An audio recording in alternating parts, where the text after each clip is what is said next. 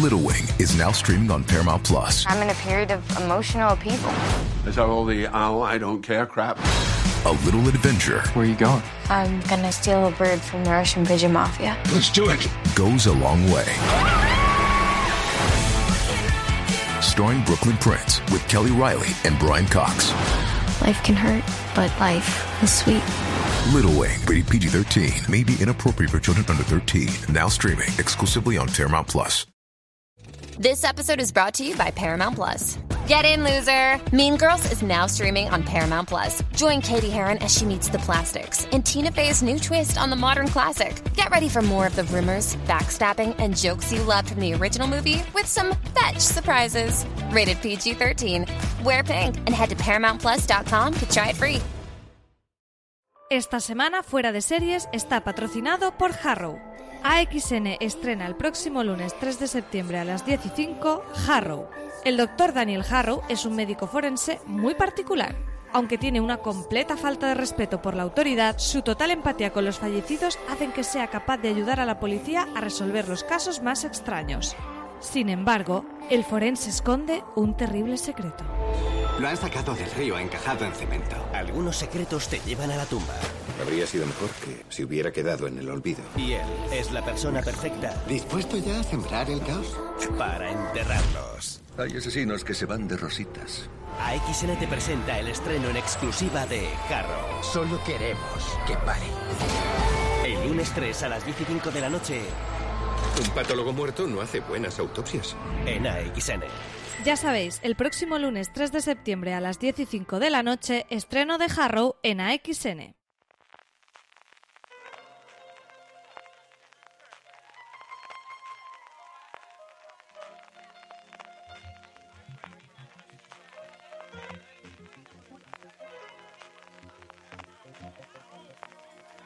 Gonna take you down.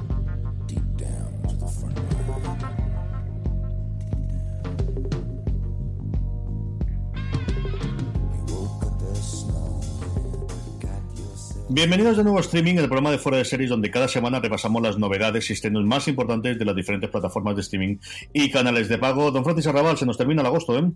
Pues sí, se nos acaba agosto y entramos ya de pleno en septiembre. CJ se inaugura el curso escolar, todos los cursos de todo tipo y también el seriéfilo, que, que vaya cantidad de estrenos hay ya previstos para septiembre y, y octubre. Lo vais a notar mucho en el guion, estaba repasando ahora mismo el guion, lo vais a notar bastante en la primera parte del programa, que como sabéis lo que hacemos es, bueno, lo que, como estado- lo que hemos comentado previamente, ¿no? Para hacer un poquito de las noticias. Evidentemente en Netflix tenemos mucha cosa que hacer, pero sobre todo las cadenas de cable. Se notan ya que las cadenas de cable vuelven a tener muchos estrenos, que quizás son las que más parón tienen durante agosto y vuelven a tener muchos estrenos ahora de cara a septiembre, ¿no?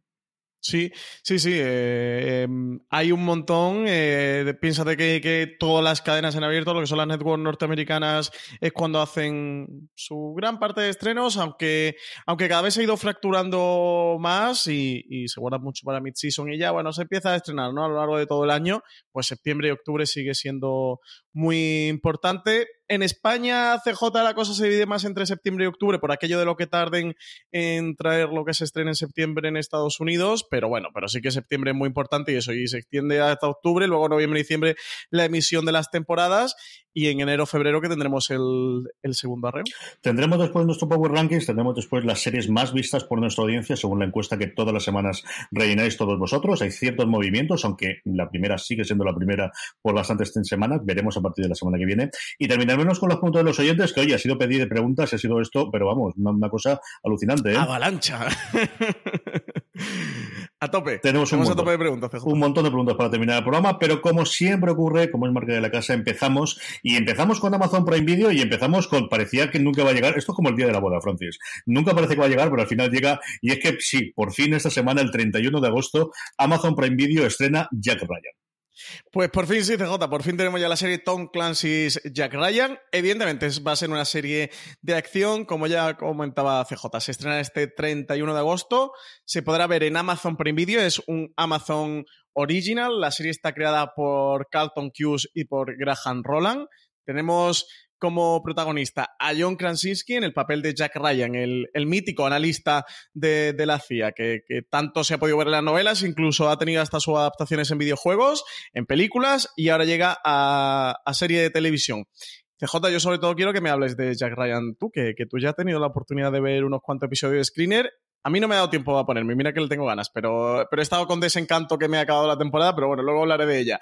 Tú sí que te has visto dos episodios largos, ¿no? Casi tres de Jack Ryan. Cuéntame, ¿qué, qué tal está? Sí, yo, he visto los... yo, le tengo muchas ganas, ¿eh? ¿eh? Marina ha hecho la crítica en Fuera de Series con cuatro, que podéis tener, y yo creo que más o menos coincidimos. Es una muy buena serie, mm, por momentos muy bien, y hasta ahí. No sé cómo terminará, no sé cómo culminará, pero sí es cierto que ese puntito más de me apetece mucho que me gusta una serie de acción que hace tiempo que yo creo que me enganché en su momento a Strike Back, porque en sí nunca llegué a entrar, eh, y sobre todo recuerdo Human Target, que fue una serie de, de network ya desde como 7 u 8 años, que en su momento me gustó muchísimo, y ese, bueno, pues ese punto de lo que eran las películas de acción de los 90 de los 2000 lo cubría con estas series. Ya Ryan tiene esos momentos, tiene Sí que creo que, por ejemplo, tienen bastante bien el hecho de no poner ser demasiado pedantes ni demasiado eh, santurrones con la parte de, con muy poquitas excepciones, ¿no? es una temática que puede pegar muy tanto un lado por un lado como por el otro, ¿no? Por tanto, por intentar humanizar a los terroristas como por los Estados Unidos, el USA, USA. Yo creo que eso se nota que es una serie del 2018 que tiene ese equilibrio bastante más. Creo que Straczynski, eh, que Straczynski digo yo, que, que eh, Krasinski. está muy, muy bien. Amazon yo creo que ha venido muy bien la ola de, fama que ha tenido a partir de la película, lo bien que le ha funcionado la película que hizo con, su mujer, con Emily Bloom, que se estrenó esa película de terror ahora en primavera. Eh, el que está muy bien es Wendell Pierce. Yo creo que un grandísimo acierto es que ponerle a nuestro querido Bank de The Wire como jefe, compañero, pero es un personaje que al mismo tiempo tiene muchísimos matices más de lo que suele ser el típico jefe que le van a poner para eh, primero ser incrédulo de él y luego ser el gran valedor. Eh, el piloto es muy piloto, eh, me pareció muy, muy de presentación de personajes. Están muy bien las escenas de acción, en los dos primeros episodios son brutales, es de las cosas más cafres que he visto en tiempo en, en televisión en cuanto a armas y muertos y no tiene ningún problema de que mueran. Mm, yo creo que es una serie que no va a decepcionar a nadie que vaya a verla. Es decir, yo mm, creo que alguien que eh, quiera ver una serie de acción y que tenga claro lo que es Jack Ryan, especialmente por las películas ¿no? y las intentos interpretaciones, no le va a decepcionar y me guardo la falta del resto del, del, juicio para cuando acabe de ver la temporada completa y te puedo decir si ese arco de ese antagonista, que no está mal en los dos primeros episodios, pero que nuevamente quiero ver un poquito más, puedo hacerlo. Yo sin duda es una serie que sí que quiero ver y hablaremos de ella y yo estoy casi seguro que para mitad de este mes, como muy tarde de septiembre, haremos un review porque yo creo que al menos 5 o 6 dentro de la redacción me va a gustar bastante la serie. Sí, Sí, sí, yo tengo muchas ganas de ponerme con ella. En total son 10 episodios y, review le dedicaremos seguro. CJ, que juntarse para hablar de este, de este Jack Ryan, protagonizado por John Krasinski. Un lugar tranquilo, a Quiet Place, es la película que comentabas que se estrenó por abril, mayo, ¿no? Más o menos fue por primavera. Sí, fue por este Y fue, bueno, yo creo que lo que fue que Taut con sus, eh, con sus diferencias hace un año y medio es lo que este año ha sido eh, esta, esta película de Krasinski, ¿no? Sí, sí, sí.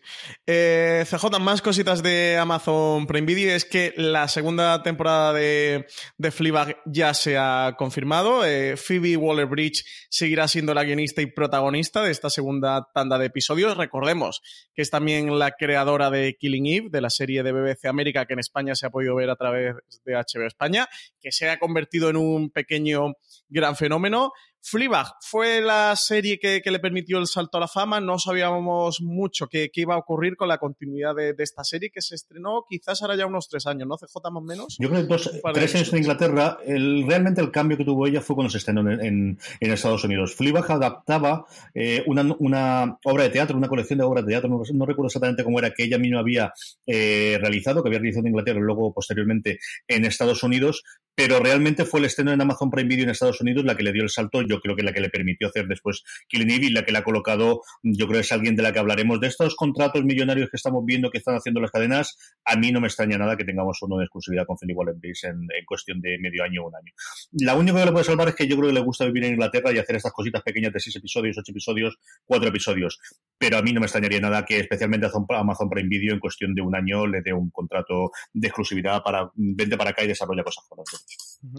Pues se ha anunciado, como comentábamos, que ya se está rodando su segunda temporada.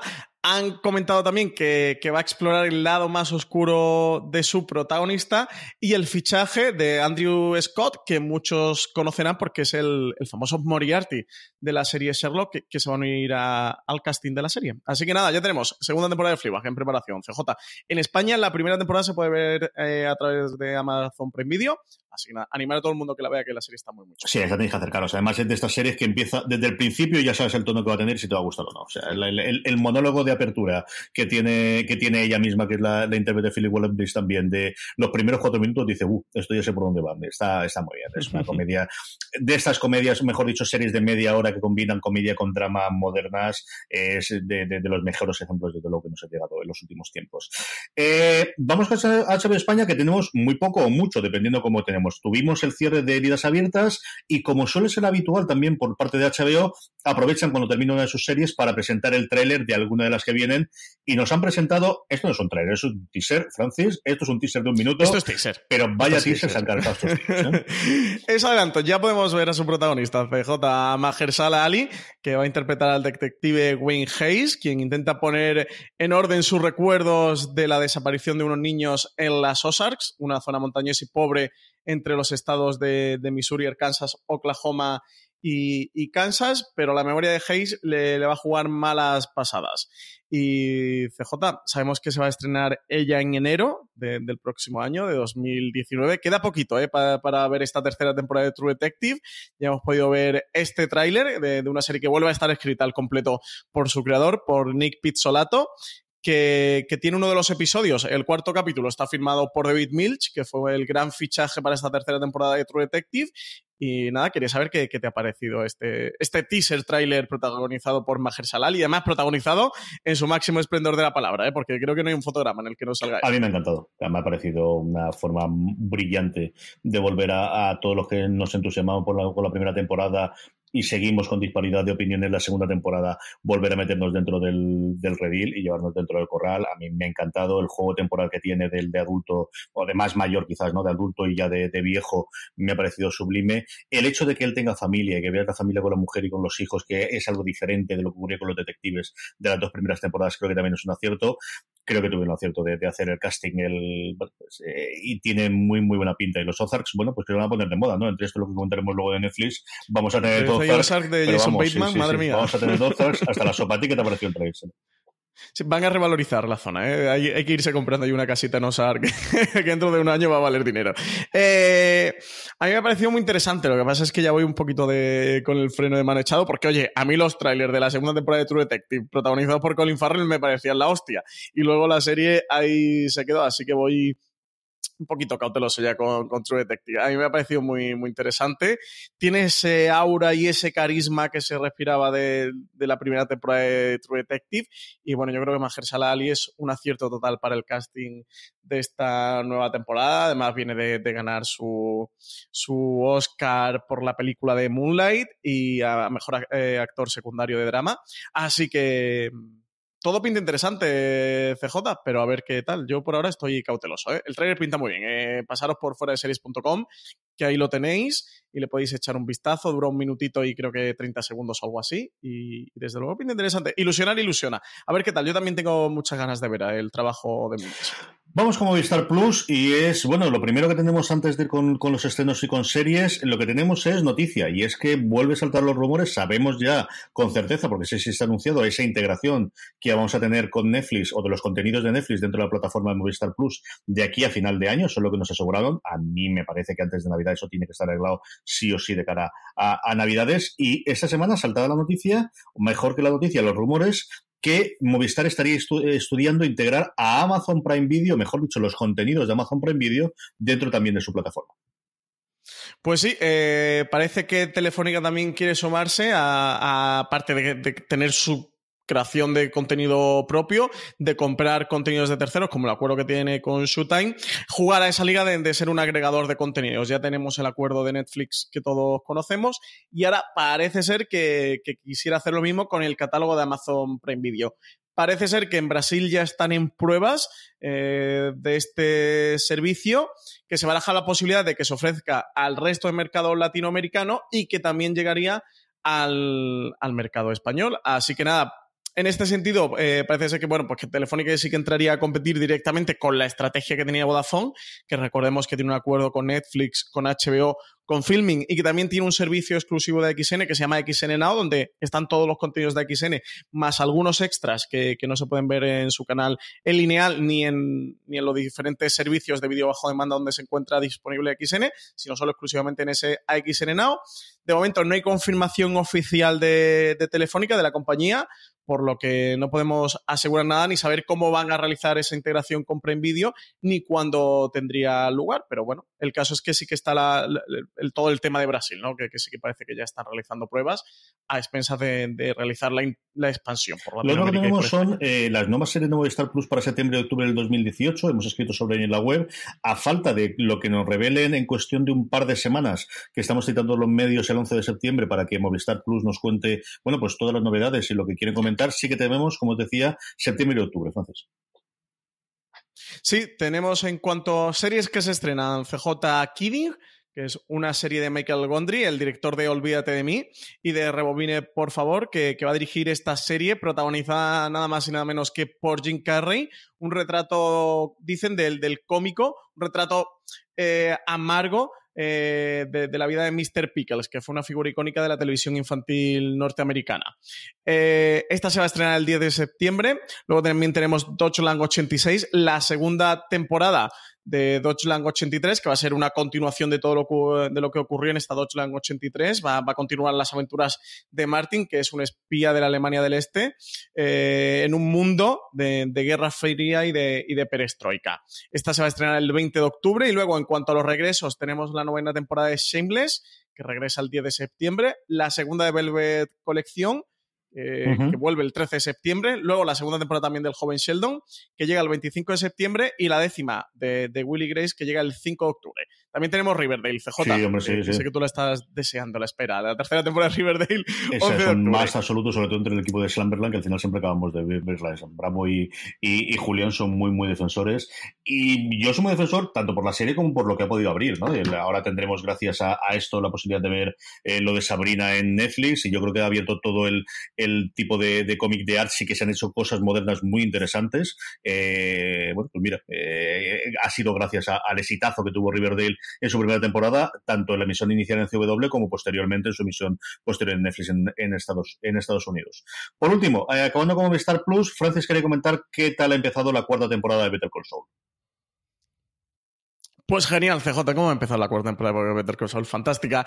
Eh, nada, no, quiero comentar mucho por no entrar en spoiler, ya no solo del, de los primeros episodios de la cuarta temporada, sino de las tres temporadas anteriores que it's Kaylee Cuoco for Priceline. Ready to go to your happy place for a happy price? Well, why didn't you say so? Just download the Priceline app right now and save up to 60% on hotels. So, whether it's Cousin Kevin's Kazoo concert in Kansas City, go Kevin, or Becky's Bachelorette Bash in Bermuda, you never have to miss a trip ever again. So, download the Priceline app today. Your savings are waiting. Go to your happy place for a happy price. Go to your happy price, Priceline. Every day, we rise, challenging ourselves to work for what we believe in.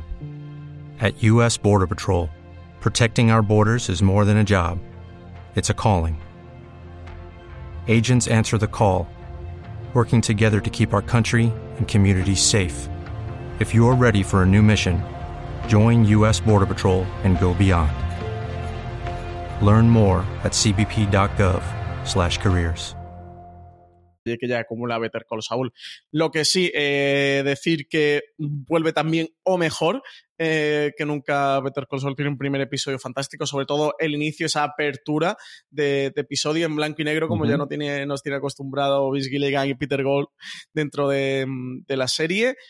Recomendar una vez más que oye, que la gente que no se haya puesto todavía con Better Call Saul, este spin-off de Breaking Bad sobre, sobre ese abogado de, de, Walter White, sobre Saul Goodman, que se pongan, que es una serie fantástica tanto para todo el mundo que disfrutó Breaking Bad como para el que, como para el que todavía no lo ha hecho. Pero es verdad que os tenéis que poner Better Call Saul, CJ, y recomiendo eh, y extiendo estas palabras para ti, que, todavía me, estás por ahí atrancado con Better Call Saul, y te lo digo de nuevo, que tengo mucha ganas de hablar contigo de esta serie. Así que es de, de las venga, venga. grandes damnificadas de los últimos tiempos para mí, porque mira que me pasaba siempre con The American Sea Attack Fire, pero esta, mira que me gustó la primera temporada, empecé a ver la segunda y la he dejado totalmente ahí, y estoy al principio de la segunda todavía. Y, no sé por qué, de verdad que tengo mucha ganas de verla. Tim Goodman, el, crítico de Hollywood Decía que quería un spin-off del personaje de, Saul en esos trozos iniciales de blanco y negro. Que cuando acabe Better Call Saul lo que quiere es ver cómo ocurre en su vida a posteriori. Yo creo que al final, cuando acabe la serie, que todos pintan en una quinta temporada, que esta sería la penúltima, eh, cobrará sentido, ¿no? Se, cerrará el círculo de todo lo que está ocurriendo en esas partes, que esas partes de blanco y negro que, van abriendo cada episodio lo que hacen son retratar momentos de la vida de, Saul Goodman o de Jimmy McGill después de lo que ocurrió en Breaking Bad. Pensaros que lo que estamos viendo en Better Call Saul es antes de lo que ocurre en Breaking Bad y esos eh, episodios en blanco y negro son después, por lo cual tendría ese, círculo completo del antes, del durante y del después de, de Walter White. Yo creo que eso son piezas que van deslavazadas, que, que, algunas se van interconectando y sí que tienen cierta conexión, en las que tenemos muchos huecos todavía eh, sobre, el, sobre el antes y el después, e incluso algunos sobre el durante, pero que, creo que al final de, esa quinta temporada sí que cobrarán todo sentido. Eh, no tengo ninguna duda, CJ, de que empezarán a surgir fanarts de montando todos los, todos los trozos de estos de blanco y negro, si ya no los hay de la primera, segunda y tercera temporada. Pero desde luego, cuando acabe Better Call Saul, no me cabe ninguna duda de que lo montarán. Y si los de los extras de del Blu-ray de Better Call Saul son inteligentes, harán un Blu-ray específico con todos los con todos los blanco y negros montados, porque, porque sí, porque están aportando una capa más de la historia de, este personaje y de, cómo le afectó su, o la incursión de Walter White en su vida. El caso es que todavía nos falta mucha información por descubrir. Es como una especie de cluedo el que vamos teniendo pistas poco a poco, pero todavía nos quedan muchas por saber. Vamos con el gigante rojo, vamos con Netflix. Netflix que tiene un estreno y un mm, segundo estreno, segunda ventana, al que nos tienen últimamente también acostumbrados con las series españolas. Empecemos con la importante segunda temporada de Ozark el 31 de agosto. Pues sí, volvemos a, los Ozark, CJ, que antes lo comentamos. La serie dirigida, está dirigida, guionizada, protagonizada por Jason Bateman. Aquí Jason Bateman lo, lo, hace todo sobre un señor que tiene unos problemas con la mafia y decide, bueno, decide trasladarse. No le queda más remedio que, que quitarse de medio y trasladarse a estos Ozark y allí empieza o retoma sus, sus negocios truculentos. Tú de esta viste la primera temporada y además te gustaba mucho. Yo mm. sabes que me quedé en el tercero o el cuarto porque me pareció una cosa horrenda, pero a ti que te gustó más, cuéntanos, ¿qué, qué tal? ¿Qué, ¿Qué, se espera de esta segunda temporada de Ozark? Yo tengo mucha curiosidad por ver lo que ocurre. Tenía una entrevista muy, muy decente, Bateman, de las mejores que he oído últimamente con, eh, con Bill Simmons de, de The Ringer. Eh, se tiraron casi una horita hablando de un, poquito de todo, porque además Bateman es un loco del béisbol y del deporte en general. Y estuvieron hablando después de la serie, del compromiso y también, bueno, hablando un poquito también de, de Arrested Development, de cómo ha ido la temporada anterior, de cómo qué se esperaba para esta y tal. La verdad es que el tío estuvo muy sincero, me gustó mucho cómo estuvo la entrevista. Yo tengo mucha ganas de verla. Yo es una serie que creo que entras ella no entras, algo parecido a lo ocurrido este año con Sucesión. Creo que es una serie que o, entras con el rollo que se trae o no entras. Y yo me costó un poquito al principio, pero luego me encantó. Disfruté muchísimo, muchísimo con ella. Me, me entretuvo muchísimo. Creo que le dolían mucho las comparaciones que tenías constantemente con Breaking Bad y con otro tipo de series. Yo creo que no le hacen ningún bien en ninguno de los casos. Pero a mí me gustó mucho. Creo que tiene episodios, especialmente en el flashback que te cuenta cómo llega esta situación, que es un episodio maravilloso de televisión. Y el resto es una serie con mucho ritmo, muy, quizás más veraniega. Creo que es una serie que si hubiese estado en agosto funcionaría mejor porque tienes ese tiempo y te puedes coger. Es una serie muy de Netflix, muy de película en, en trozos. El próximo Maidman lo dice allí. Y eso yo creo que sí que es, bueno, pues el pecado del que sufre la gran mayoría de las, de las producciones en Netflix. Y ahí tenéis el artículo que, que Marina escribió hace demasiado tiempo de este tratamiento que se está dando abusivo de, de las series como si fuesen películas contadas en 10 actos o en 8 actos y, no es Netflix el único culpable que tenéis, bueno, pues eh, Matar al Padre y otras cosas que se han hecho fuera de Netflix, ¿no? Pero, pero sí que es quien lo ha inventado. Yo me entretuve mucho con la primera temporada, tengo muchas ganas de ver qué ocurre con esta segunda, porque más de esta sí que no he visto screens, ni he visto segunda nada, y a ver qué es lo que nos da, y a ver qué, es lo que ocurre ahora que ya han asentado después de la primera temporada, y sobre todo conforme termina la, la primera temporada, que a mí me gustó bastante cómo, cómo fue el cierre y cómo te podía dejar las cosas para la segunda. La otra cosa que os comentaba, un día después, el 1 de septiembre, el sábado 1 de septiembre, se estrena la primera temporada de La Catedral del Mar. Sí, llega a Netflix después de su paso por Antena 3. La serie, recordad, que está basada en la novela homónima de Ildefonso Falcones, que está producida por A3 Media, Televisión de Cataluña y Netflix en colaboración con Diagonal TV. Así que nada, por fin llega a Netflix. Eh, la serie tiene por ahora una temporada de ocho episodios. Está protagonizada por Hitor Luna, Michelle Jenner o Andrea Duro. Es una serie de, época, de ambientación de, de, la Barcelona de aquella época que retrata la novela de Ildefonso Falcones, de, esa construcción de la Catedral del Mar. Y nada, pues todo el mundo que le apetezca verla, que, que ya se puede pasar por aquí por Netflix, que la tiene completa bajo demanda. Igual que llegar a Fariña a primeros del mes de agosto. A ver qué efecto Netflix tiene la Catedral del Mar. Aquí una serie que funcionó, yo creo que bastante bien para lo que ellos esperaban. Es cierto que yo creo que quizás llegó con un poquito de retraso con respecto al exitazo que en su momento fue, fue la novela, que ya tiene unos cuantos añitos. Vamos con más noticias porque tenemos dos eh, trailers y luego todo el listado de series para septiembre. Empecemos con dos trailers. El primero, esta sí que tengo muchísimas ganas de verla, y es que ya tenemos un primer teaser de la segunda temporada de American Vandal. La serie en formato de falso documental y sátira del True Crime, que nos sorprendió a todos en 2017, ya llega con el tráiler de su segunda temporada. En esta ocasión va a seguir el caso de intoxicación alimentaria y epidemia de diarrea en un colegio católico para descubrir quién es el culpable del desastre escatológico. Los personajes de Peter Maldonado y Sam Eklund eh, los documentaristas en la ficción de la primera temporada retoman sus labores en estos nuevos episodios y en un momento muy autoconsciente del tráiler reconocen que el éxito que tuvieron en Netflix hizo que le llegaran muchas propuestas de caso de vandalismo para investigar. Eh, recordad que, ya obtuvo un premio Peabody en 2017 con su primera temporada y una nominación a Mejor Guión de Miniserie en los Emmy del 2018. Así que, CJ, tú, tú esta lo estás deseando, ¿verdad? yo no he visto nada, pero estuviste comentándome de ella eh, largo y tendido, así que tú lo deseas, ¿no? Absolutamente y totalmente. A mí me parece una de las mejores series que, que he visto en los últimos tiempos. Comprendo que si te gusta, es una serie que si has ¿Te gusta el género de tu crime, especialmente si seguiste la fiebre que fue serial en su momento, especialmente en Estados Unidos? Vas a entrar mucho más el juego, vas a entender muchas más de las referencias. Pero eso ocurre, por ejemplo, con Castle Rock, con las, con las referencias a, supongo también a Stephen King o en Ready Player One, dependiendo de lo que hayas visto en tu vida o los videojuegos que hayas jugado o las películas y, las cosas de los 80 y los 90 que hayas, que hayas entretenido. A mí me pareció una serie maravillosa como serie, ya no solo como parodia. Yo creo que el gran acierto que tiene es que va a ese punto más allá de vamos a parodiar al género y construye una muy buena investigación. Hay momentos en los cuales quieres saber qué es lo que están investigando. O sea, quieres llegar a saber realmente cuál es la, la, la, solución o quieres saber qué es lo que ocurre en el propio em, cosa ficticia que ellos están investigando. Y luego es una serie de personajes maravillosos y, y cuenta una historia que está muy, muy bien. Tengo muchas ganas de ver qué ocurre con la segunda temporada. El tráiler está muy bien. Como decías tú, eh, esa autoparodia autoconsciente que también hacía tan bien en la primera temporada y mira que es complicado encontrar en la línea, en el tráiler se mantiene y a ver qué es lo que ocurre. Pero esta ya os digo yo que esta sí que la veré sin ningún género de dudas. La que ya no os puedo prometer que vea, pero bueno, igual eh, hacemos alguna cosa. Pero bueno, es uno de los grandes éxitos de Netflix, es con lo que entraron al final en la producción española y es que llega la tercera temporada de Las Chicas del Cable.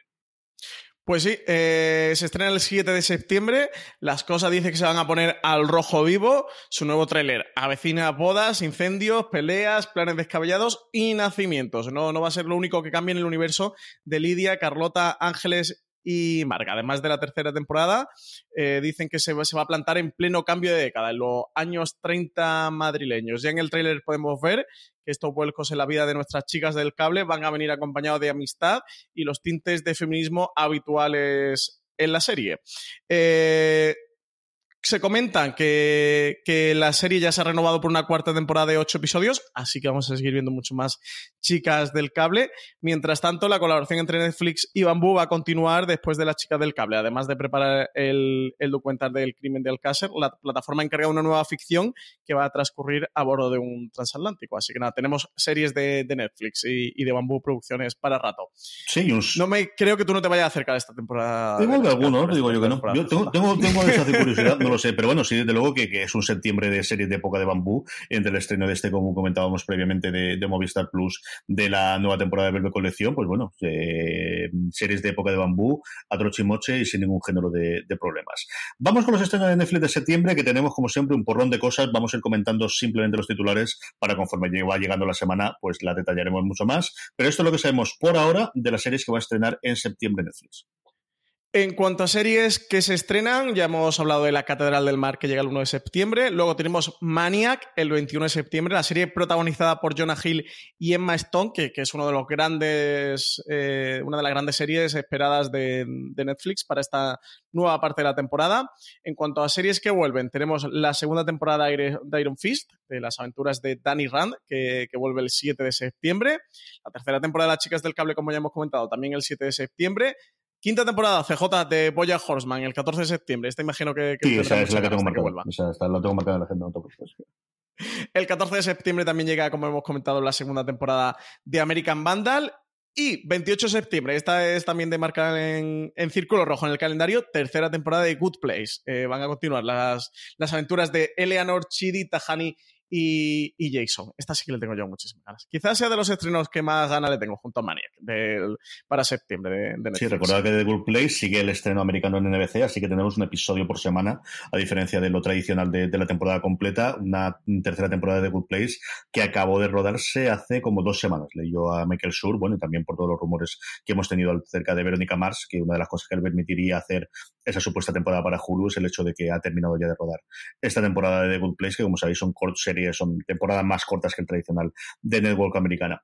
Por último, y aunque Francis comentará bastante en el review que vamos a grabar en Fuera de Series sobre Desencanto, sí que, bueno, dejan unas pinceladas y dinos qué te ha parecido en general la serie de Mac sabiendo que no te habían acabado de matar los dos primeros episodios.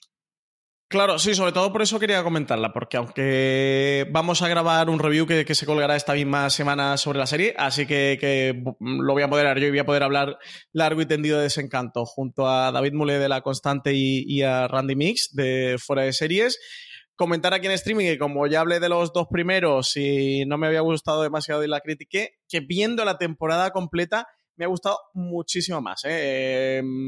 Me he divertido bastante, me ha parecido divertida. Es lo que cabría esperar de una serie de Matt Groening, o sea que, creo que sí que está al nivel y a la altura.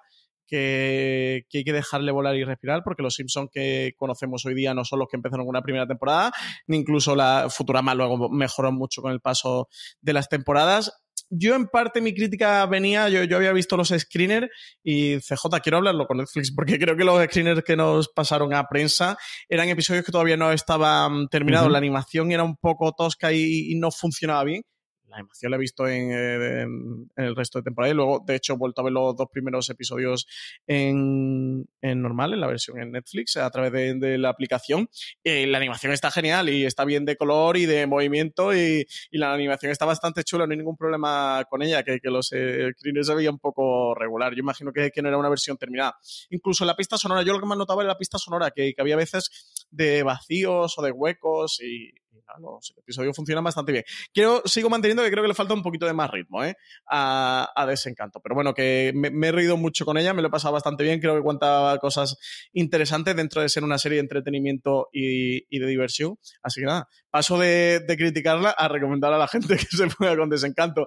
Aún así, los dos primeros episodios son bastante más flojos. Creo que en el tercero hace un poquito de clic y que en el cuarto ya ves una serie diferente eh, y bastante mejor de la que ves en los dos primeros episodios, que la trama serializada no le pesa, mm, te cuentan algo, aunque van pegando pequeños saltitos, eh, sí que te va contando algo interesante y te va contando estas aventuras y desventuras de, de Vin, de Lucy y del Elfo. Sobre todo, hay dos secundarios con los que estoy absolutamente entregados, más allá del trío protagonista, que por una parte es el rey, el padre de, mm, de, de Vin, que, que me parece un personaje sensacional y divertidísimo. Y, luego, por otra parte, es eh, la madreona, la que, la que hace de reina consorte. Eh, de verdad que con ello me, lo he pasado muy bien y, me he reído lo más grande. Así que nada, que, sí que recomiendo Desencanto, que, que, a todos los que os dije que no me gustaba mucho, pues ya, ya sí que me gusta.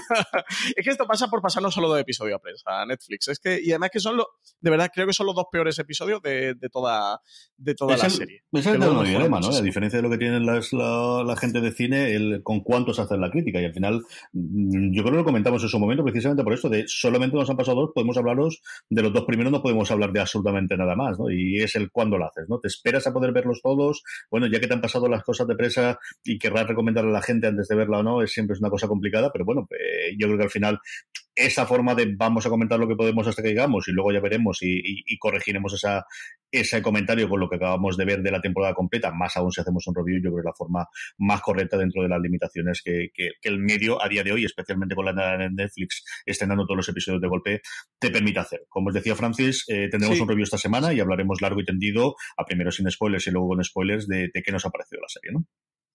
Sí. Quien mejor lo hace suele ser HBO, que casi siempre pasa la temporada completa. Y si no, a lo mejor falta el último episodio, los dos últimos episodios, por lo cual tienes 8 o 10 episodios para, para poder valorar. Pero claro, si te pasan dos de 10, Mm, pues te queda También comento de Desencanto que hay una parte que, pero bueno, lo, desarrollaré en el review, que mm, cuando llega al final, CJ te darás cuenta que el final está bastante cortado. Eh, a Matt le dieron directamente 20 episodios, pero se lo cortaron en dos partes, exactamente. Ahora han estrenado la primera tanda, que son 10 episodios, y más adelante, no se ha, no se ha comentado todavía la fecha de estreno, eh, será la segunda tanda de episodios. En total hacen 20 y es como si hicieran una temporada completa dividida en dos partes. Y sí que la primera parte tiene una especie de final, pero sí que tiene un corte bastante abrupto que al final del episodio te quedas como, ya, ya se ha terminado esto, bueno, ¿y qué pasa con todo esto que, me han planteado? Nos va a tocar esperar la segunda parte, eh, imagino que es un final totalmente intencionado, pero creo que como espectador es un poco frustrante, pero bueno, ese es otro tema y como, como digo, ya, ya lo desarrollaremos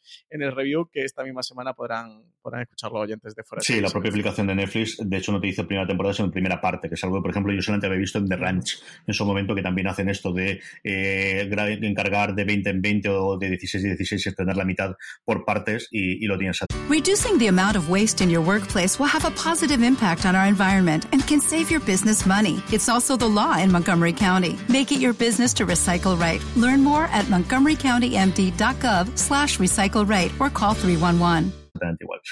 Vamos con YouTube Premium, que es eh, aprovechando el Festival de Edimburgo, que es un festival de televisión de la industria que se está realizando esta, bueno, se realizó, lo recordar, la semana pasada, ha llegado a Di y ha dicho, bueno, pachulo nosotros, que tenemos atrás el dinero de Google, 50 series originales. Es cierto que aquí en series es programas de televisión, aquí tenemos reality, tenemos un poco de todo, pero 50 series originales de cara al año 2019 por hacer algo, francés. Nada más y nada menos, eh, CJ, la batalla del streaming. No es que continúe, es que. Oh, perdón, no, no, es que acabe de empezar, es que continúa. Eh, Luke Hiams, el director de contenido YouTube Premium para Europa, Oriente Medio y África, como tú comentabas, aprovecha el marco del Festival de Televisión de Edimburgo para anunciar que el plan de la plataforma es estrenar 50 series en 2019, entre los proyectos que están en desarrollo y que probablemente fueron parte de los 50 que se estrenen en 2019, está la comedia negra On Becoming God in Central Florida, con Kirsten Dance como protagonista, la antología de ciencia ficción Wave City, producida por Jordan Ping, disculpad, por Jordan Peele, o su primera serie en español que estaría protagonizada por Gael García Bernal y el cantante Maluma. Además de ficción, YouTube también va a producir realities, programas de entretenimiento y documentales, entre los que están anunciados, por ejemplo, una serie documental sobre inteligencia artificial narrada por Robert Downey Jr. y otra inspirada en el vídeo Sugar de Maroon 5, en el que artistas visitarán por sorpresa a sus fans. Así que nada, después del estreno de Cobra Kai, Impulse o Sideswiped, eh, YouTube se ha, se ha, tirado ya a la piscina CJ y nada, tenemos un nuevo jugador en el streaming. Total y absolutamente, y todavía nos queda por llegar a Apple. Los que sí que han llegado ya son, como os comentaba al principio, las cadenas de cable. Se nota ya que vuelven a empezar. Y vamos con todo el listado, empezando por, bueno, pues quizás uno de los mayores estrenos, que es la nueva temporada, la segunda parte de la cuarta temporada de Fear the Walking Dead, que estrena AMC el 27 de agosto.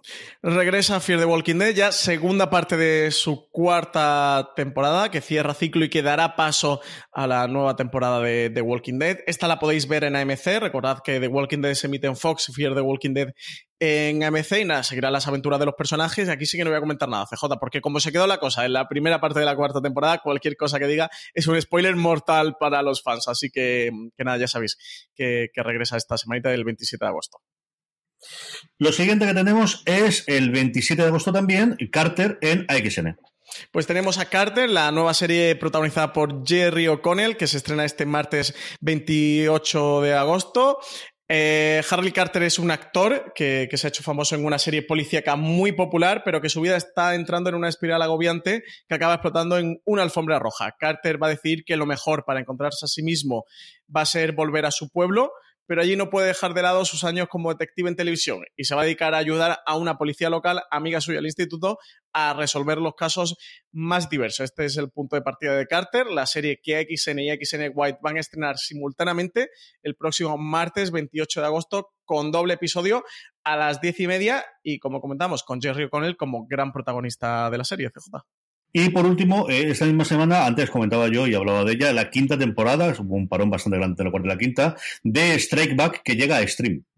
Sí, la, serie de acción militar eh, británico-estadounidense que, que, está transmitida por la cadena Sky 1 y Cinemax, que aquí a España trae el canal Extreme, que ya va a poder disfrutar de su quinta temporada. La serie se centra en John Porter, que es un ex sargento del Servicio Aeroespacial, y en Hugh Collison, que es un oficial de la sección 20 en el Servicio Secreto de Inteligencia, mejor conocido como el MI6.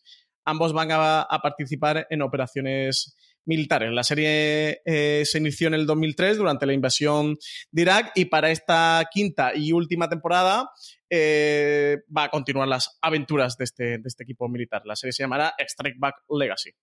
Tenemos dos noticias de estrenos de cara a septiembre, los comentaremos con más profundidad cuando llegue su fecha, pero como ha saltado esta semana las damos. La primera es que Lutero la Reforma llega el 9 de septiembre a Cosmo. Sí, va a ser una, una miniserie que va a conmemorar el 500 aniversario de la Reforma Protestante. El 31 de octubre de 2017 se cumplieron 500 años desde que Martín Lutero publicó en la puerta de la iglesia de Wittenberg sus 95 tesis para debatir la reforma que sentía que necesitaba una iglesia que había convertido las indulgencias en un, en un mercadeo aquel acto impulsó el movimiento que acabaría dando pie al protestantismo y es el punto de origen de esta miniserie alemana que produjo ZDF justo para conmemorarlo. Lutero la Reforma consta de dos episodios que se van a centrar en la indignación de Lutero hacia la hipocresía de la Iglesia de Roma y que muestra también su relación con el otro gran impulsor de la Reforma, con, con Tomás Manser, que era un hombre que, sin embargo, abogaba por unos métodos opuestos a los de Lutero para conseguir sus mismos, sus mismos fines. Maximilian Bruckner es el protagonista de la miniserie cuenta tanto los debates teológicos que Lutero buscaba para generar ese cambio, como los enfrentamientos armados que se produjeron entre campesinos y nobles y que culminaron en un levantamiento en 1525, que es el acontecimiento con el que termina la ficción. La serie está producida además por los responsables de, de Deutschland 83, que antes comentábamos en cuanto a los estrenos de Movistar Plus. Y en septiembre también nos llegará eh, una nueva serie sci-fi España de los creadores de Stargate SG-1, se llama The Outpost. Dan Devlin y Jonathan Glasner son dos de los artífices de la saga Stargate que, que están detrás de, del primer gran estreno de Sci-Fi España para este otoño. Se trata de The Outpost, una serie de aventuras fantásticas protagonizadas por una mujer Talon, que es la única superviviente de la raza de los Black Bloods. Viaja a un puesto de guardia fronterizo donde espera poder encontrar a los hombres que asesinaron a su familia años atrás, pero por el camino va a descubrir otra cosa, y es que posee un, pose eh, posee un poder, no puede, no puede un poseer, eh, posee un poder que debe aprender a, a, controlar. La primera temporada va a constar de 10 capítulos. Uh -huh y es una incursión en la fantasía épica que en los últimos tiempos no estaba siendo muy habitual entre las series de sci-fi. Y por último, parecía que no iba a llegar nunca, pero se ha confirmado que esta próxima temporada de Big Bang, de, de Big Theory, Big Bang aquí en España, eh, será la última porque Jim Parson eh, ha decidido también abandonar. Sí, ya lo comentó Johnny Galecki a principio de año y es que Big Bang estaba en su recta final. Ha sido Chuck Lorre, el, el y creador de, de, Big Bang, quien lo anunciara, que 2019 será el último año de emisión de la famosa comedia después de 12 temporadas. Es decir, va a acabar con su décimo, su décimo tercera. El episodio final será en mayo y se ha prometido eh, que, que, será épico y que estará a la altura de lo esperado por los fans. Los seguidores de la sitcom estaban ojo a visor a las negociaciones de la cadena de CBS, ya que hace apenas dos semanas dijo que estaban en conversaciones preliminares con Warner para continuar dos temporadas más allá del episodio 279. Finalmente ha sido Jim Parson, el actor que daba vida a Sheldon Cooper, el que, el que ha decidido cerrar la serie, no, no continuar. Y sin Sheldon, evidentemente, pues, pues no habrá más Big Bang pese al sueldo de un millón de dólares por episodio que, que, ya estaban cobrando los actores protagonistas, Parson ha comentado que quería hacer nuevos proyectos y que especialmente mm, que, la última temporada su personaje llegó hasta el límite al que, al que él cree que, podía, que podía llegar. Así que él ha decidido poner fin a, a, esta serie tras 12 largos años de Big Bang Theory. Una pena, ¿no? CJ da un poquito de pena y de sentimiento que se nos acabe ya Big Bang. Pues al fin de una época, ¿no? Al final es de estas cosas que te, que te marcan, como en su momento lo fue Friends, o pues anteriormente pudo haberlo sido Cheers, o pudo haberlo sido una comedia, ¿no? O pudo haberlo sido más. Bueno, pues estas comedias que marcan una generación y marcan una, una época, y es de estas series que fuera de, de, nuestro mundo todo el mundo ve o todo el mundo conoce, o es de esos personajes, no, no, es Sheldon, está en ese panteón de personajes que es extraño que tú vayas en la calle y nadie conozca quién es, ¿no? Y es, es una cosa que es complicada, cada día más complicada por la cantidad de escenas que tenemos, y que un personaje personaje trascienda y se convierta, bueno, pues, eh, es decir, tú te pareces a Sheldon, es una cosa que todo el mundo puede comprender en la calle, no es algo tan sencillo de, hacer con personajes. Eh, ¿Qué recomendamos de todo esto, Francis? De todos estos estrenos que hemos tenido, ¿con cuál te quedas? Pues yo, como no me has quitado Jack Ryan, me voy a quedar con, con Jack Ryan. que le tengo muchas, muchísimas ganas, ya sabes, que es de los grandes estrenos que espero este año. Yo tengo mucha curiosidad por lo que se estrena esta semana por Ozark. A ver qué es lo que ocurre con nuestra segunda temporada, qué van a mejorar, qué van a cambiar, qué van a hacer, qué nuevos personajes traen. A mí, como os he comentado antes en, cuando hemos hablado de ellas, es una serie que su primera temporada me entretuvo muchísimo, me divirtió muchísimo. Y tengo mucha curiosidad por ver qué ocurre con, con la segunda temporada. Hasta aquí han llegado las noticias, hasta aquí ha llegado el repaso. Vamos ya con nuestro Power Rankings, vamos ya con eh, las eh, series más vistas por todos vosotros durante esta semana. Sabéis que el Power Ranking lo hacemos todas las semanas a partir de una encuesta que os pasamos en foradeseries.com. La forma más sencilla de que no se os pase, podáis votar vuestras series favoritas, es que os unáis a nuestro grupo de Telegram, telegram.me barra fuera de series, escribís eso en vuestro navegador del móvil, si tenéis instalado Telegram automáticamente os enviará, si no os dirá de descargar la aplicación, que es una aplicación de mensajería similar a WhatsApp, pero con muchas más funcionalidades, entre ellas este tipo de grupos como el que tenemos en fuera de series, telegram.me barra fuera de series, ahí es donde colgamos todas las semanas el enlace para que podáis colgar la encuesta, además de fuera de series.com. Empecemos por dos novedades, la décima es, acabamos de hablar de ella hace nada, Desencanto de Netflix. Y la novena, Bowlers, la serie protagonizada por Dwayne Johnson sobre un exfutbolista de, de fútbol americano que, que, se mete a gente deportiva, una serie que no os podéis perder, ¿eh? es una comedia muy divertida. Baja seis puestos con respecto a la semana pasada, pero sigue estando en nuestro top 10, sigue estando en nuestro Power Rankings, Post de HBO España. Y séptima posición para Colony de Sci-Fi, que sube una posición con respecto a la semana anterior. Como también lo hace muy bien hecho ese señor, esta maravilla llamada Succession que se puede ver en HBO. Todavía tengo que ponerme con Succession, ¿eh? Todavía no he, caído bajo los, encantos de Succession, pero es que el, primero es una barrera insalvable, CJ para mí. Pero esta semana me quiero poner, ¿eh? Que quiero que, lo comentemos. Además está el, review que grabaste tú con Juan Galonce en, Fuera de Series, así que animar a, to, a, todo el que ya la ha visto que se acerque por ahí para, ver el review. Eh, quinta posición, CJ, para los 100 de, de Sci-Fi, que entra nueva en nuestro Power Ranking se nota el nuevo estreno y la cuarta es la única, junto con la primera que se mantiene en todos nuestros Power Rankings. Antes Francis nos ha hablado de ella, Better Call Saul, que como sabéis se puede ver en Movistar Plus. Y tercera posición para Glow de Netflix, que, que vuelve a entrar en nuestro Power Ranking, esta serie creada por Genji Kohan. Glow es la mayor entrada eh, de la semana, pero la mayor subida se queda a un puesto de la gloria, se queda en el segundo puesto. La serie, bueno, de que más se está hablando en los últimos tiempos de Netflix, La Casa de las Flores, como os digo, en el puesto número 2. Se está convirtiendo en un pequeño fenómeno La Casa de las Flores, ¿no? Contenido, me refiero a un fenómeno que la nueva Juego de Tronos, pero, pero se está hablando de ella bastante, ¿eh? Sí, sí, yo creo que está cogiéndole de alguna forma el relevo a lo que fue Luis Miguel la serie durante este pre, esta primavera-verano, lo está haciendo ahora la Casa de las Flores. Y primera posición, como ya viene siendo habitual en las últimas semanas nuestro Power Ranking para Heridas Abiertas, la serie de HBO España, que, que justo esta semana ha finalizado con su último episodio. Con esto terminamos nuestro Power Rankings. Vamos a ir con todas las preguntas de todos vosotros, de los oyentes, pero antes damos las gracias al patrocinador de esta semana. Esta semana Fuera de Series está patrocinado por Harrow. AXN estrena el próximo lunes 3 de septiembre a las 10 y 5 Harrow. El doctor Daniel Harrow es un médico forense muy particular. Aunque tiene una completa falta de respeto por la autoridad, su total empatía con los fallecidos hacen que sea capaz de ayudar a la policía a resolver los casos más extraños.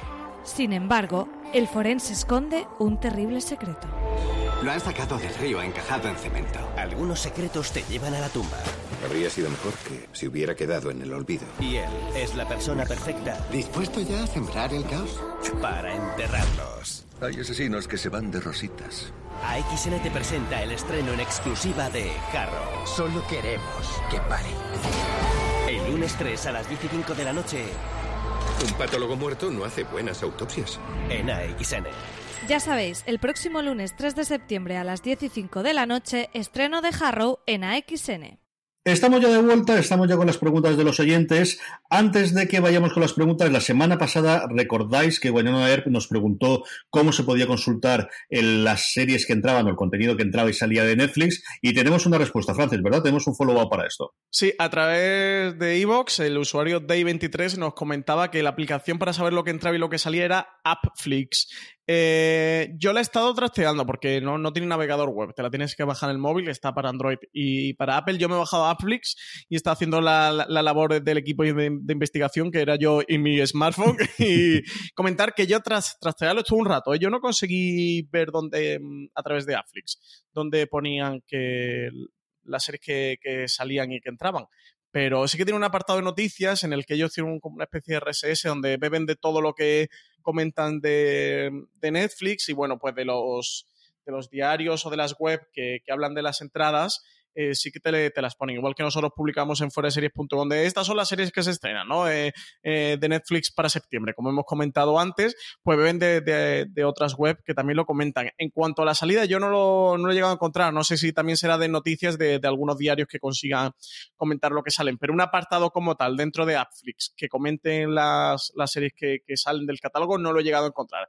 Así que no sé si Appflix, bueno, una vez te, te valdrá, bájatela y la trasteas. Y de todas maneras, extendemos la pregunta a otros oyentes. Si hay alguien por ahí que sí que sepa algún método para saber las series que salen del catálogo de Netflix, que nos lo comente a través del Power Ranking o a través de redes sociales, que nos dejen algún comentario, así podemos ayudar a Wynonna Earp y ya sabemos nosotros esto también, CJ. Vamos con las preguntas ya de esta semana. Aldrin nos pregunta que qué serie corta recomendaríamos para aprender o practicar inglés, Francis. Pues eh, comentaba Aldrin que era para verla con subtítulos y audios en inglés yo les recomendaría, yo voy a soltar una baldería de recomendaciones, les recomendaría, aunque esta creo que, va a ser bastante difícil de seguir porque habla muy rápido, que sería Sherlock, pero bueno, sí que eh, Benedict Cumberbatch eh, y, Martin Freeman tienen un, un inglés canónico, ¿no? un inglés británico absolutamente canónico y yo creo que esa le puede valer. Les recomendaría la de Office británica, aunque también creo que es una serie bastante rápida, pero la de Office británica se la recomendaría. Y le recomendaría un Black Mirror o alguna cosita así. No sé, CJ, ¿cuáles son tus recomendaciones? Yo tiraría por dibujos. yo creo que lo más sencillo que podéis hacer es ver dibujos y a partir de aquí ya es como de adulto o de crío quieres. Yo creo que Peppa Pig es una cosa maravillosa para ver con los críos, especialmente si tienes, e ir empapándote y que los, los vean ellos también. Ahora, porque mis hijas están muy enganchadas a Steven Universe, pues es otra que también os puedo recomendar. También porque el lenguaje en general va a ser más sencillo, va a tener menos o, o menos giros de guion o menos giro de, de, de palabras en general. Y luego no sabría decirte, yo creo que las comedias en general de Good Place puede funcionar medianamente bien, hombre, tiene los, los juegos de palabra para no decir palabrotas y estas, pero en general casi cualquier comedia, ya es más si quieres el inglés británico o el americano. De las británicas canónicas tienen muchísima, muchísima eh, comedia clásica, lo que pasa es que en muchas ocasiones pueden que jueguen con giros de palabras que sean complicados de, de ver al principio o de coger al principio, pero yo las que recuerdo haber visto en inglés o tituladas en inglés, que ahora las veo todas, pero en ese momento de las primeras que vi, fueron Alo Alo y Blackadder, el, la víbora negra, que era lo primero que hizo Rowan Atkinson antes de hacer Mr. Bean. Pero yo creo que de verdad animación es lo más sencillo que puedas hacerlo. Que al final no tienes que estar tanto pensando de, de lo que hacen y hay cosas muy decentes, ya si quieres mayores tanto de Marvel como especialmente de DC, que puedes ver y que, que pueden funcionar muy bien. Yo creo que eso es, es, es lo que yo recomendaría. Roberto Downton Abbey puede valer también, ¿no? ¿Dime? Downton Abbey, Downton Abbey podría valer también. Si quieres un inglés muy británico, es cierto que yo he pensado siempre más en la parte americana que en la parte inglesa, aunque Pepa, por ejemplo, tiene un inglés muy, muy británico. Eh, sí, posiblemente cualquiera de esas, o a lo mejor alguno de los clásicos, eh, si ya quieres ir de, de, Jane Austen, que quizás no tiene tantos giros, o si tienes una palabra arcaica que tenga, pero la BBC tiene muy buenas miniseries para hacer esta. Y luego, bueno, pues yo creo que quizás los procedimentales en el que vas a tener frases recurrentes y sobre la profesión, eh, lo ven aprendiendo un porrón de medicina, aprendes un porrón de medicina viendo urgencias, viendo cosas así. ya es, depende de exactamente cuál es tu, tu ámbito o de, de, te gusta hacer, ¿no? O si te gusta el mundo de las finanzas, por lo mejor Billions no está mal del todo, pero no lo sé. Yo creo que en cosas cortitas, eh, al final sienta comedias y yo le echaría un ojo al menos a alguna serie de animación. Yo creo que eso sí que podría ser una cosa bastante interesante. Más preguntas, Francis. Roberto Izquierdo nos dice que este verano le está viniendo genial para recuperar un montón de cosas que no había visto. Que por favor, más veranos, entre comillas, tan flojos como este. CJ, ¿tú qué has aprovechado para recuperar este verano? No, yo creo que tan flojos no solo. Lo que pasa es que nos empeñamos en decir que son flojos y ya está, o eso es que nos interesan. Al final he visto mucho menos de lo, de lo que esperaba. Hicimos una entrada en fuera de series.com hablando de lo que habíamos recuperado. Eh, acabé de ver Killing Eve, sobre todo ha sido acabar de ver temporadas que por una razón u otra se me habían quedado pendientes. Y luego mucho documental. A mí sabéis que me gustan mucho las series documentales y ese que he estado viendo mucha cosa extraña americana de historia americana y de béisbol y tal, y he estado recuperando alguno más que, recuerdo ahora mismo de memoria. Alguna cosa de Tenan Peller que, tenía también pendiente de ver americano y, alguna cosa de catálogo eh, previo que tenía. Eh, yo he aprovechado sobre todo para ponerme con con Versace, que ya lo he comentado, con The Looming Tower, que sí que me la recuperé, me he visto algo de, The Gifted y al final me pasa como a ti, ¿eh? que, he aprovechado bastante menos de lo que esperaba, sobre todo más que cargarme de temporadas completas, que sí que lo hice con Versace con The Looming Tower, he aprovechado para ir poniendo un poquito al día con algunas de estas que llevaba pues dos episodios, tres, uno, descolgadas y, ponerme al día para, poder continuar. Pero sí, al final el verano se aprovecha, se menos de lo, de lo que esperamos en un principio y que luego lo que tú dices, CJ, tampoco ha sido tan tan flojo, ¿eh? que se han estrenado muchas cosas bastante importantes e interesantes. Johan Moreno nos preguntaba a CJ si creemos que en algún momento Movistar ofrecerá su paquete de series o al menos sus series originales en alguna plataforma video on demand. Decía que suya propia o, o a través de Netflix, HBO, etcétera, etcétera, que no te obligara a tener fusión y permanencia.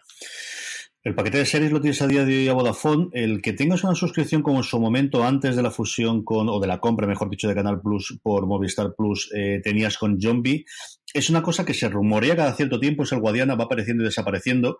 Creo que es una decisión de arriba, de un momento dado les salgan los números más claros de allí de lo que pueden dejar de perder por clientes de fusión y lo que pueden ganar porque alguien le pague 8, 10, 12 euros por tener esa conexión o ese acceso por, por Internet. Yo creo que sí, yo creo que eh, igual que hace dos años parecía que todo era tema de exclusivas y yo no me junto con absolutamente nadie, lo que estamos viendo en el último año es que todo el mundo tenemos la situación, yo lo comparo mucho con la entrada de la telefonía móvil en España, ¿no? Al principio fue un eh, todo por separado y luego eh, fue cambiando la cosa. Yo creo que ahora están mucho más los posicionamientos de intentar acuerdos entre operadores, creadores de contenido, gestores de contenido e intentar tener X suscriptores más que te permita tener allí y no descartaría nada. Yo creo que es un momento de no descartar absolutamente nada. A mí me dices el año pasado que Netflix iba a entrar en Movistar Plus y jamás me lo hubiese creído porque hasta ahora siempre lo que querían era tener esa independencia en la medida de lo posible y ya hemos visto que no y eso lo tenemos confirmado.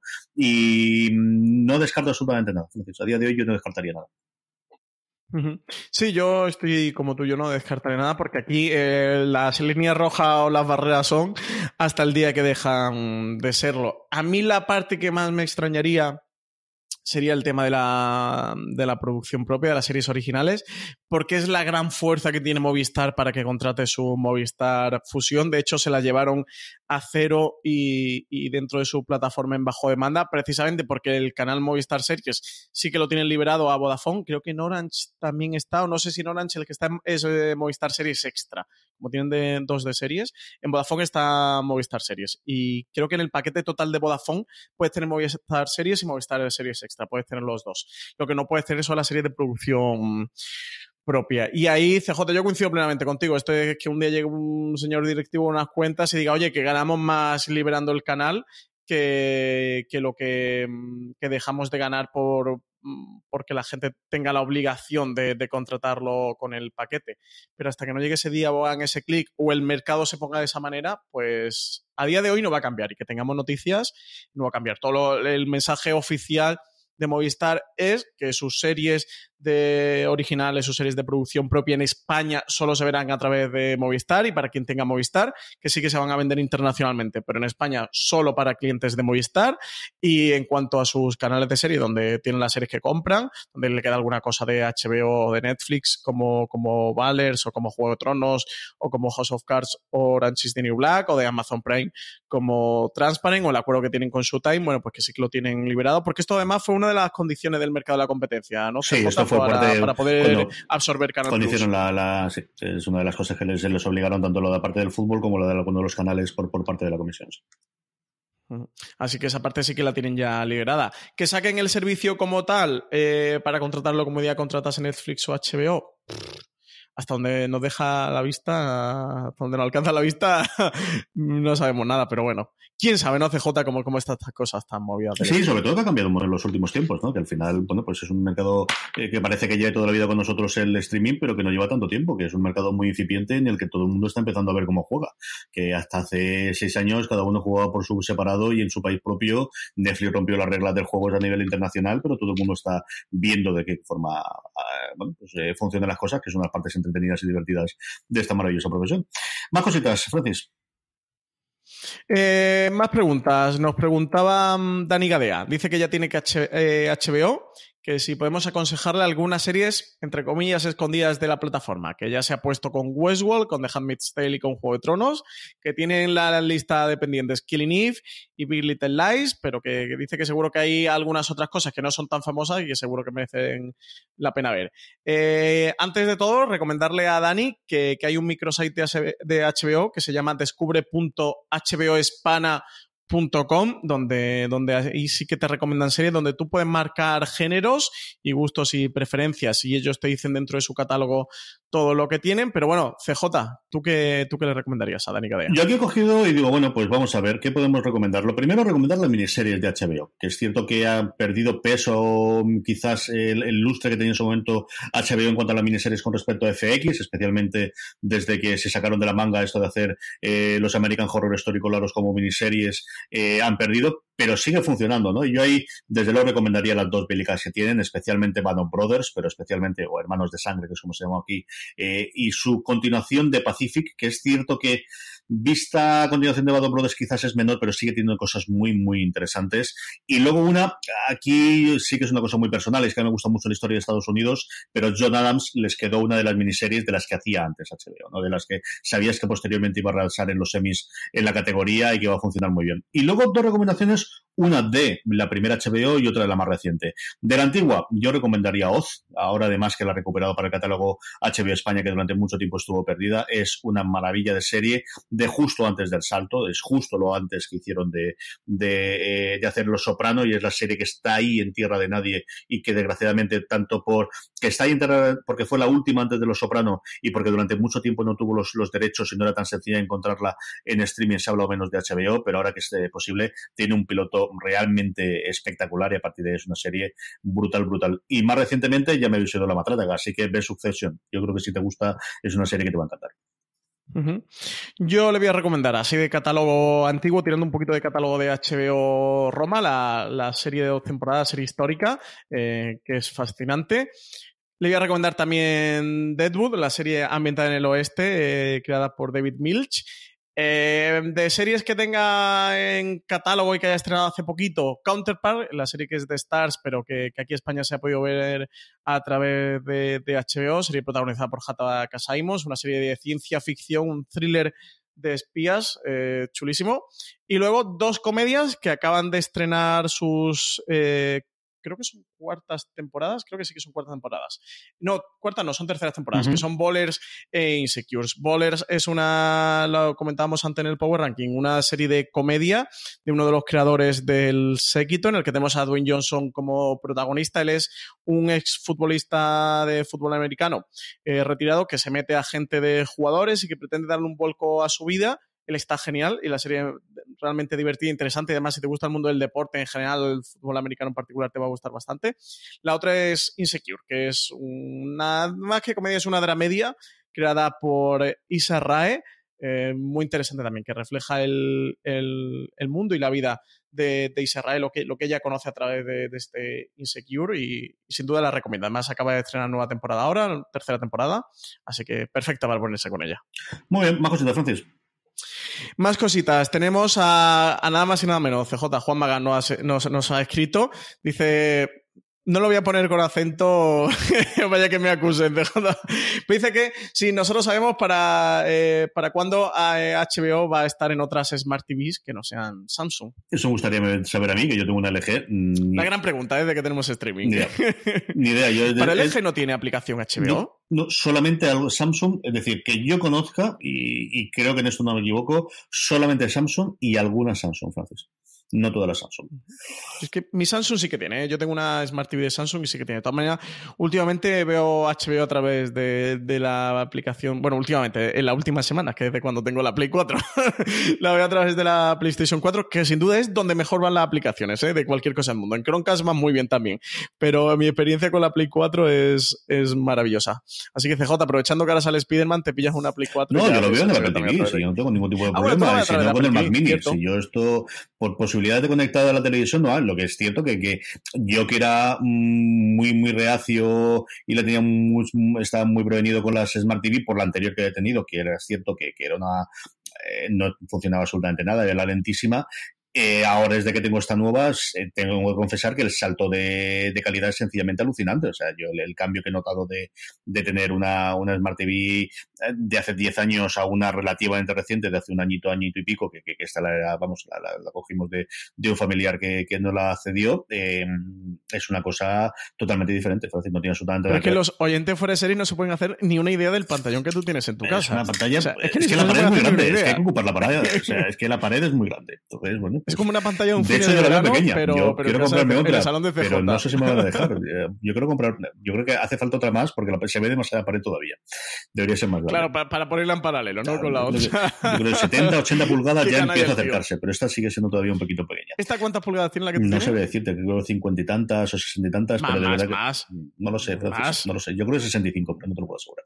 Es, es es como un muro, pero como un muro de, de- de un No es tan grande, no le hagáis caso que no es tan grande. En fin, yo creo que al final es tirar de Francisco como quieras. Si, si al final eres, eres gamer, pues en alguna, alguna de las consolas, el Apple TV no es que tenga un precio especialmente barato, aunque haya salido, pero bueno, es una opción para, para tener 4K y tener también Amazon Prime Video y tener otras cosas, y sería más estar dentro del ecosistema de Apple, como es mi caso, pues no es una mala compra para poder tenerlo todo ahí y tiene que ser una cosa interesante. Eh, y el resto yo creo que tengo que esperar, es que no lo sé. Lo de la tecnología y HBO, nosotros preguntamos y preguntamos y preguntamos, pero es que la gente a la que vamos a preguntar, además, yo creo que tampoco tiene demasiado eh, conocimiento ni le cuenta demasiado de la parte de desarrollo tecnológico de, de cómo funcionan estas cosas.